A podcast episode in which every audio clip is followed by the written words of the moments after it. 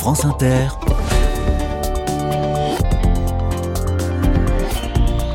Dorothée Barba. Bonjour à toutes, bonjour à tous. C'est notre dernier jour en Charente et je vous propose de nous promener au milieu des fleurs aujourd'hui. Je passe un coup de fil tout à l'heure à un jardin extraordinaire tenu par un, couple un peu doudingue. Je suis sûre qu'ils n'auraient rien contre cette appellation de doudingue. Leur jardin est ouvert au public. Ils y organisent des ateliers en tout genre et des expositions artistiques et ils ont surtout un, un talent certain pour cultiver l'imagination de leur public à tous les âges. Leur jardin est à Edon, commune de Charente, limitrophe de la Dordogne. Mais d'abord, la parole est à un homme qui fait pousser des fleurs très très précieuses. Soyez les bienvenus. Carnet de campagne, le journal des solutions. Si je vous parle d'une jolie fleur mauve dont le pistil est rouge et dont les étamines sont jaunes, peut-être ne voyez-vous pas de quelle fleur il s'agit. Mais si j'ajoute que cette plante est précieuse pour colorer la paella espagnole, vous comprenez sans doute que je parle du safran. Le Crocus sativus, car tel est son nom scientifique, est utilisé comme assaisonnement dans la cuisine, mais aussi comme teinture et comme plante médicinale, une épice parfois qualifiée d'or rouge et qui est cultivée notamment en Charente. Bonjour Guillaume Bouillet. Bonjour. Bienvenue dans les carnets de campagne. Alors l'Iran est le premier producteur mondial hein, de safran et de très très loin, mais on en fait aussi pousser en France. Vous avez l'habitude, j'imagine, que les gens soient surpris de l'apprendre. Oui, effectivement, c'est pas quelque chose que, que tout le monde sait. Alors en proportion, l'Iran euh, cultive et produit à peu près 80 tonnes de safran, tandis qu'en France, nous sommes plutôt sur 30 kilos annuels. Votre euh, safranière est située à, à Roussine, en Charente. Vous êtes pas loin de vos champs, je crois, actuellement. Qu'est-ce que vous avez sous les yeux? Alors sous les yeux, j'ai des buttes de terre, un petit peu comme euh, les buttes de pommes de terre, donc des petites buttes avec des allées creusées et des belles fleurs qui sortent sur le sommet des buttes entre les brins d'herbe. La saison est-elle compliquée? La saison est très compliquée. On a eu une, bonne sécheresse euh, septembre-octobre jusqu'à mi-octobre, ce qui fait que les bulbes ne se sont pas réveillés très tôt. Et euh, maintenant, on a beaucoup de pluie, ce qui fait que les bulbes sont un petit peu déréglés et les fleurs poussent au compte-gouttes. Elles sortent là à l'automne. Elles vont bientôt sortir donc. En ce moment, je récolte. J'ai récolté hier, j'ai récolté ce matin. Demain, j'y retournerai.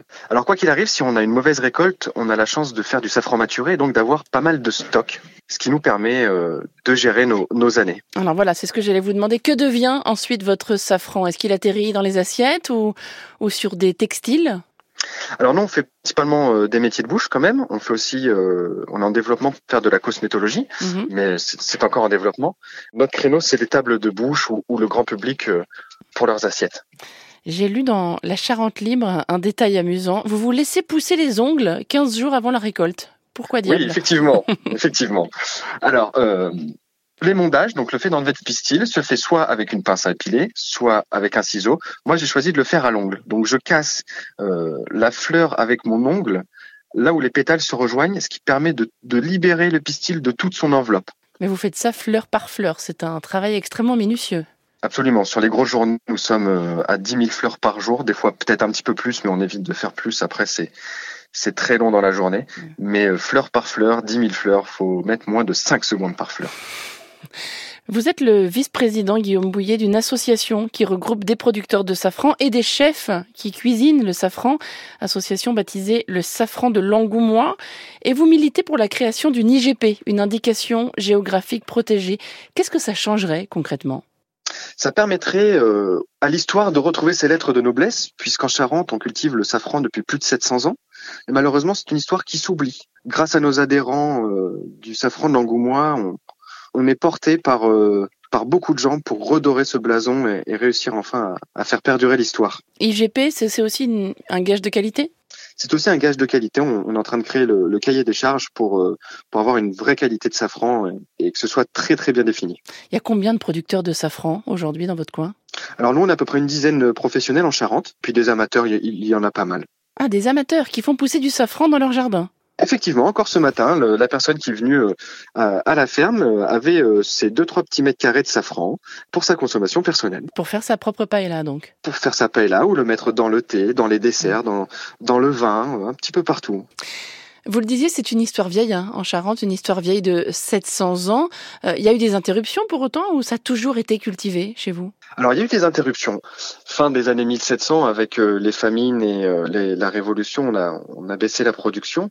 Ensuite, dans les années 1800, il y a eu des grands froids qui ont fait exploser les bulbes sous le sol, dans la terre, ce qui a encore plus fait baisser la production. Et pour finir, les, guerres, la Seconde Guerre et la Première Guerre mondiale ont totalement fait disparaître la culture pour finalement ne, ne, produire plus que quelques kilos contre quelques 30 tonnes dans les années 1515 à son apogée. Je peux peut-être vous demander une petite recette? Quel est votre secret avec le safran? Alors, ma petite recette secrète. On va faire quelque chose euh, qui se boit pour une fois. On va changer. Pour un vin blanc, vous pouvez faire un petit kir safrané, ou pour un champagne, un kir safrané aussi. Vous faites un sirop de safran, 8 pistils, du sucre de l'eau en bonne proportion pour faire un sirop. Vous faites bouillir, vous faites votre sirop et vous avez du sirop au safran pour ajouter.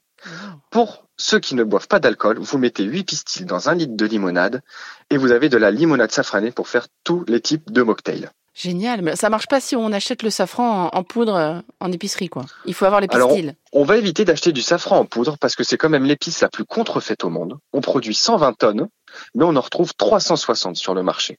Donc on, on va favoriser les pistils, s'il vous plaît. Alors dans les supermarchés, on, on, en retrouve de moins en moins, mais bien bien longtemps, il y a des grandes enseignes dont je ne citerai pas le nom car je ne veux pas avoir de problème, n'avaient pas que du safran. C'était de la poudre avec euh, certes un peu de safran, mais euh, du curry, du céleri, de la moutarde et même de la brique. Mais non, de la brique? De la brique, de la brique mis en poudre, écrasée au pilon. Euh, voilà. Ça a fait beaucoup de mal, j'imagine, à, à, la culture du safran, toutes ces contrefaçons et ces, ces recettes euh, douteuses. Énormément, puisque même à l'heure actuelle, euh, il y a très peu de restaurants, je dirais, euh, comment dire, des restaurants tout en somme classiques qui veulent utiliser du safran pour leur moule ou pour leur tagliatelle, qui utilisent bah, des, des, des, produits de bas de gamme parce que c'est comme ça que c'est fait.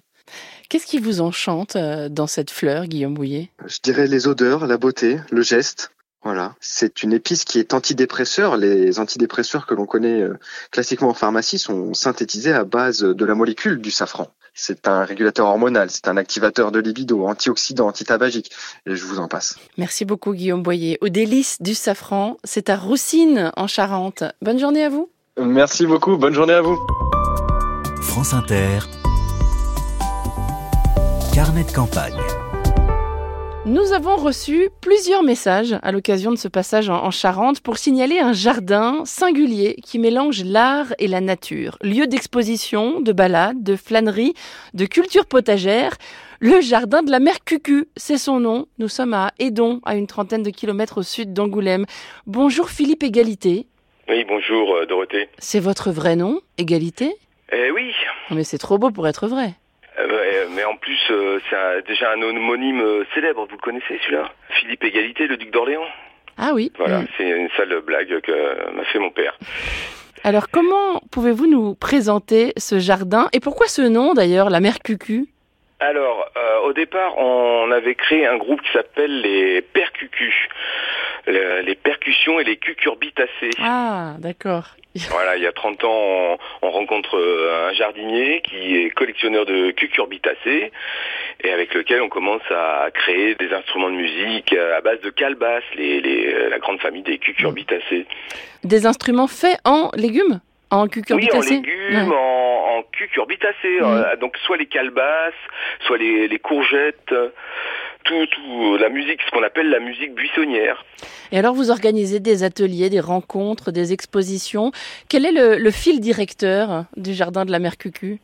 Eh bien oui, c est, vous l'aviez dit au début, c'est de l'art et la nature. Nous, on s'inspire de la nature pour créer euh, des sculptures, euh, des spectacles. Euh, voilà, on profite de, ce cadre pour euh, organiser des, des, moments des expos, des, des, moments de rencontre avec les, euh, les personnes du coin. L'un des auditeurs qui nous a signalé votre jardin explique dans son mail que vous cultivez l'art du dérisoire. Ça vous convient comme formule? Oui, ça, euh, oui, oui, euh, effectivement, euh, on habite un, un village qui s'appelle le Menchabrol, et donc le brol en argot bruxellois, c'est le bazar, le rebut. Et c'est avec ça qu'on crée euh, ici.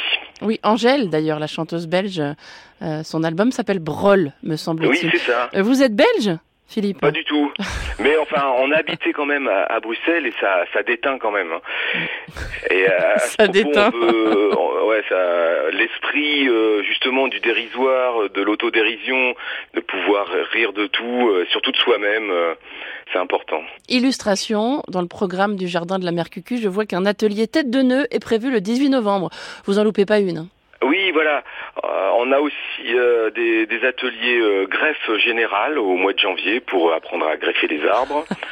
on avait fait au printemps une, une bonne tarte dans la goule un atelier pour fabriquer des tartes. Mm. Et l'atelier tête de nœud, on apprend à faire des nœuds de marin, c'est ça? Oui, on apprend à faire des nœuds sans se prendre la tête. Quel est votre recoin préféré de ce jardin? C'est la mare. Ça, c'est euh, Christine qui dit ça. Oui, on a une petite mare. Bah, attendez, donnez la parole à Christine, puisqu'elle vous ah. souffle les réponses. Bonjour Christine C'est la mare parce qu'en fait, il y a plein de choses qui y poussent. Et en fait, c'est aussi le rendez-vous de tous les animaux qui peuvent euh, revivre grâce à notre jardin, en fait, et qui ont un point d'eau. Et en fait, ce point d'eau, bah, c'est comme euh, une table pour le pique-nique. En fait, tout le monde vient, vient là. Et donc, il y a les oiseaux, euh, les chats, les poissons, les grenouilles, tout le monde se retrouve à la mare et euh, c'est aussi un point aimant pour euh, les, humains en fait parce qu'on a un peu le même comportement et du coup on peut se poser là et rien faire.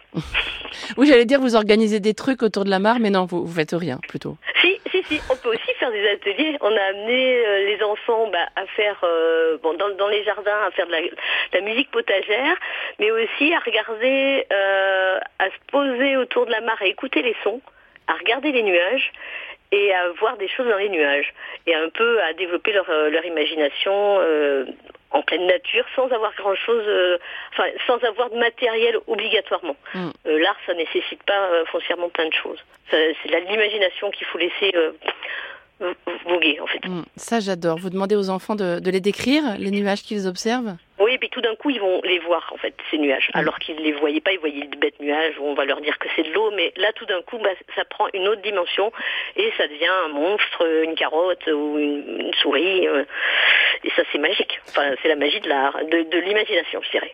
Et euh, on leur montre même euh, le reflet des nuages dans l'eau, et donc on peut imaginer que les poissons volent dans le ciel. Enfin, vous voyez, c'est ce, tout cet imaginaire-là qu'on développe avec la sculpture sur légumes, avec euh, faire de la musique avec euh, des objets de récup ou avec des légumes aussi. C'est une, petite oasis au milieu de, de, grandes cultures. Euh, ici, c'est plutôt la monoculture, vous voyez. donc, un bassin, ça, crée tout de suite de la vie. C'est pas un jardin d'Éden ici, c'est le jardin des dons. c'est très joli. Bah écoutez, merci beaucoup Philippe et Christine. Le jardin de la mère Cucu, c'est à Edon donc, et c'est en Charente. Je vous souhaite une magnifique journée. Merci, à vous aussi. Salut, à bientôt. Et c'est ainsi que s'achève notre semaine des carnets en Charente. La semaine prochaine, on file en Meurthe-et-Moselle. Et ensuite, ce sont l'Aube et l'Allier qui sont au programme. Vos messages sont, vos messages sont les bienvenus, chers auditeurs et auditrices, sur le site des carnets de campagne pour signaler des gens géniaux et des initiatives réjouissantes dans ces deux départements, l'Aube et l'Allier. Je remercie Sophie Hoffman qui prépare cette émission ainsi que Mathieu Bérény à la technique.